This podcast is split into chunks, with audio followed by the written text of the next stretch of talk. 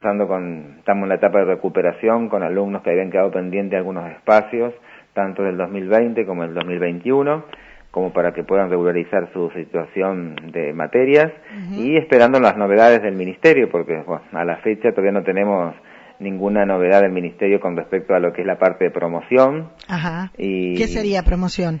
Y a ver, serían los alumnos que tienen algunas materias pendientes, con cuánto podés pasar. ¿Te acuerdas las ah. materias previas que podías sí. tener? Eh, disculpame, pero yo soy del siglo pasado, así que todo eso para mí es nuevo. No hay problema, va cambiando continuamente.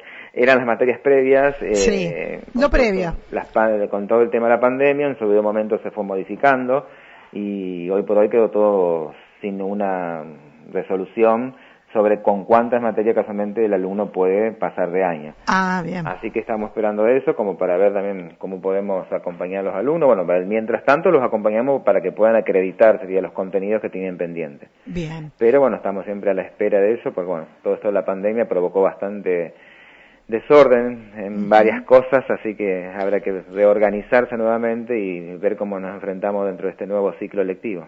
¿Y cómo es? ¿Es el acompañamiento con profesores? ¿Es virtual? ¿Los alumnos van a la escuela? ¿Cómo se hace esto? No, a partir del 7 de febrero ya fue presencial. A partir del 7 de febrero los profesores estaban, los que habían terminado su licencia anual ordinaria, ya estaban en la institución recibiéndolos, eh, ir haciendo trabajo, algunas ya evaluaciones, eh, para ir concretando y poder cerrando algunas materias. Así que sí estamos trabajando de esa manera. Bien, bien, bien. ¿Son muchos?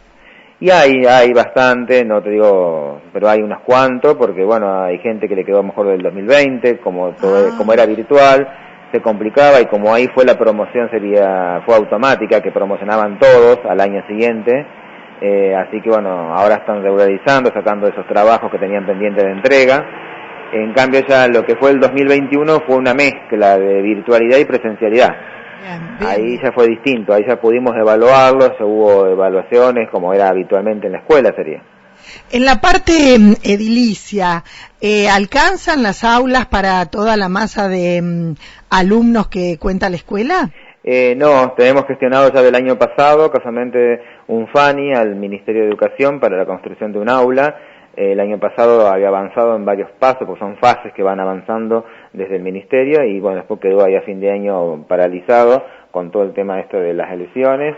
Y bueno, este año volveremos a retomar ese pedido, actualizar el presupuesto. ¿Para qué sería? Para la construcción de un aula. Un aula. Porque hoy por hoy estamos utilizando un aula de lo que es el nivel primario. El nivel primario nos presta un aula para poder tener a todos los alumnos que tenemos.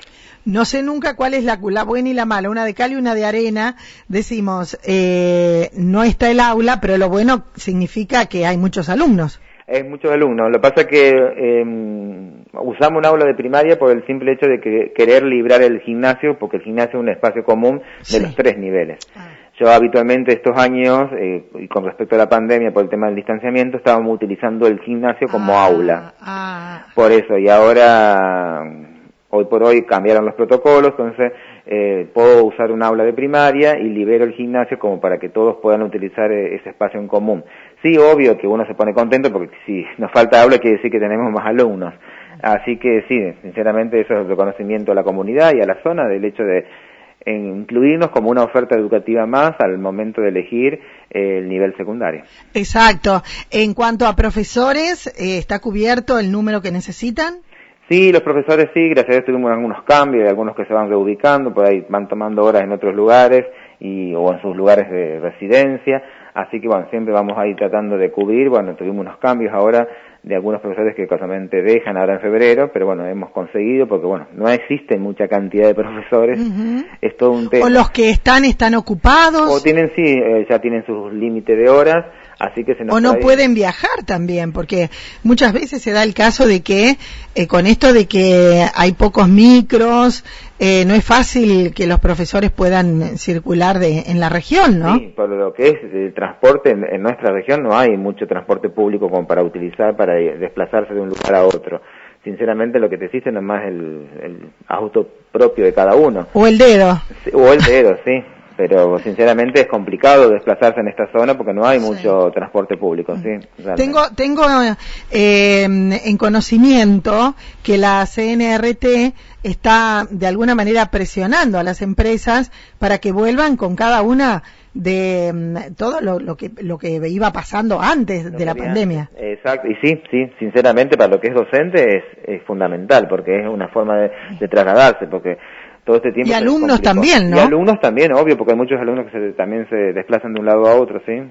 Eh, hablaba la otra vez con alguien y me decía, está bueno tener el boleto gratuito, pero nosotros no lo podemos usar en el interior del interior. porque hay poco, no, no, no están todas las frecuencias. Sí, ese es el tema del interior. Es un problema que tenemos en el país ya de años, de que todas las cosas por ahí que quedan allá en las grandes ciudades, y el interior siempre padece todo eso porque no existe todos los servicios necesarios que podemos contar en una ciudad, por ejemplo. Bien.